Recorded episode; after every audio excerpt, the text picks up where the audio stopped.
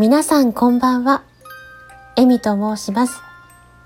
3月12日土曜日、スタイフに慣れていきたい勝手に連続チャレンジ18日目ということで、今日も収録しています。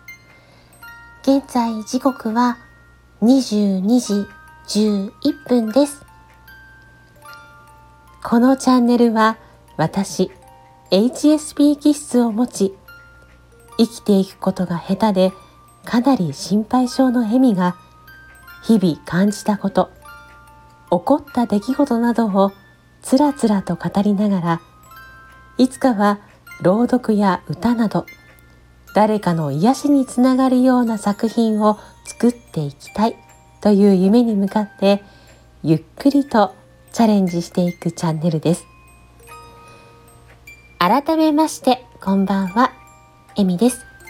今日はちょっと優しい感じにできたらいいなと思ってやってみました。いかがでしたでしょうか？相変わらずの自己満足ですが、喜んでいただけたら嬉しいです。さて皆さん、今日はいかがお過ごしでしたか？今日はですね、モスの日、スイーツの日らしいです。やっぱり美味しそうなのをついついピックアップしてしまうんですけども、その他もなんかいろいろな記念みたいですよ。ほんと記念日ってたくさんあるんですね。びっくりしちゃう。皆さんにとってこの時間が少しでもゆっくりのんびりしていただける時間になれば嬉しいです。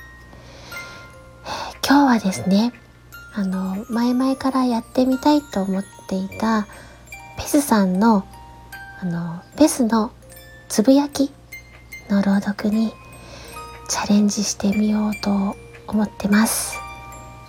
あのちゃんとできないかもしれないけどまあ踏み出さないと何も始まらないしねまた練習して読み返せばいいかなと思ってまずはチャレンジ。でたくさんの作品の中でペスさんの作品に出会うきっかけを作ってくださったベリーのスローライフチャンネルのベリーさんが朗読されてまたペスさん自身も最初のつぶやきと言われていたあの自分の心に正直に生きるを読んでみることにしました。じゃあ行ってみますね。よいしょ自分の心に正直に生きる。何が正しいかとか何が普通かで考えてきたけどそうじゃないね。自分の心が求めている声を聞く。ずっと塞いでいると自分の声すら聞こえなくなってきて何がしたいかすらわからなくなってくる。着ぐるみなんか着なくたって愛してくれる人がちゃんといるんだね、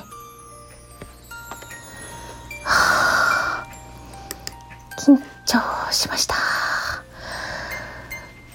とまだまだ改善点はたくさんあると思うんですけれどもまあ第1弾。こちらを書かれたペスさんの放送。のペスの心の薬箱。ほっと一息休みませんか？にはペスさんの思いも合わせて語れ語られていて。すみません。そこも含めてすごくすごく素敵なんです。ぜひぜひペスさんのチャンネルペスの心の薬箱ほっと一息休みませんか？で本家本元を聞いてみてくださいあの、今の数千倍癒されることは間違いなしです。また、あの、私をペスさんの作品に出会わせてくれたベリーさんのチャンネル、ベリーのスローライフチャンネルには、ベリーさんの出会った素敵な言葉たちを伝えるベリーさんが伝道師をされています。こちらも合わせてぜひ聞いてみてください。今日は緊張したチャレンジでした。ペスさんの素敵な作品、ちょっとでも伝わるといいんですけど。はい。えー、最後まで聞いていただきありがとうございました。この放送が少しでも皆さんの笑顔につながればとてもとても嬉しいです。皆様のまたのお越しをお待ちしております。では、またね。